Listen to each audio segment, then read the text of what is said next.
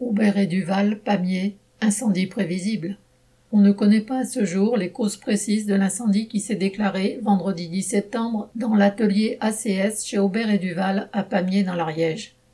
À l'occasion d'un transfert de cuve, la réaction chimique s'est emballée dans les bacs de cet atelier. Un important dégagement de fumée s'est produit et s'est embrasé, provoquant l'incendie de tout le bâtiment. L'usine étant implantée au cœur de la ville de Pamiers, devant l'importance des fumées, la sirène a retenti. Après l'évacuation des travailleurs, le confinement d'une partie de la ville a été décrété.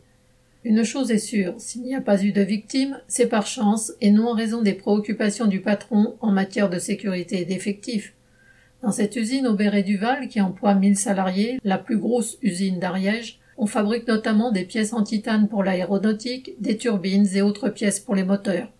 Dès le début de la crise sanitaire, la baisse de production dans l'aéronautique a entraîné automatiquement le départ de plus de 300 intérimaires, sous-traitants et prestataires, et le chômage partiel pour les autres.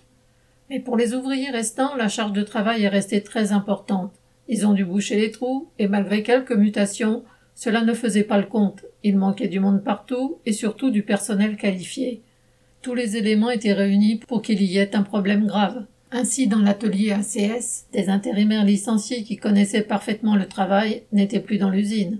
Pourtant, ce n'est pas la première fois que le problème se pose. Les réactions chimiques s'étaient déjà emballées dans le passé, mais à l'époque, il n'y avait eu qu'un dégagement de fumée sans qu'elle prenne feu.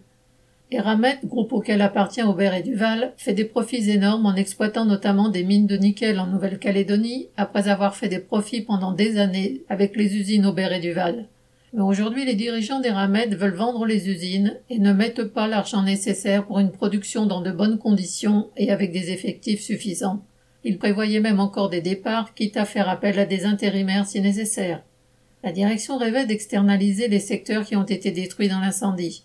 La soixantaine de travailleurs concernés étaient déjà inquiets devant cette politique patronale qui, au nom de toujours plus de profits, écrase des prix, en faisant faire le travail en sous-traitance par des ouvriers encore plus mal payés et dans des conditions pires encore. L'incendie a réglé la question, mais l'inquiétude demeure. Le travail a repris progressivement lundi 13 septembre dans les zones qui n'ont pas été touchées par l'incendie. La vente de l'usine devrait être signée prochainement. Il reste que l'inquiétude des travailleurs devra se transformer en colère s'ils ne veulent pas subir les conséquences des choix du patron en matière de production ou de réduction d'effectifs et de sécurité. Correspondant Hello.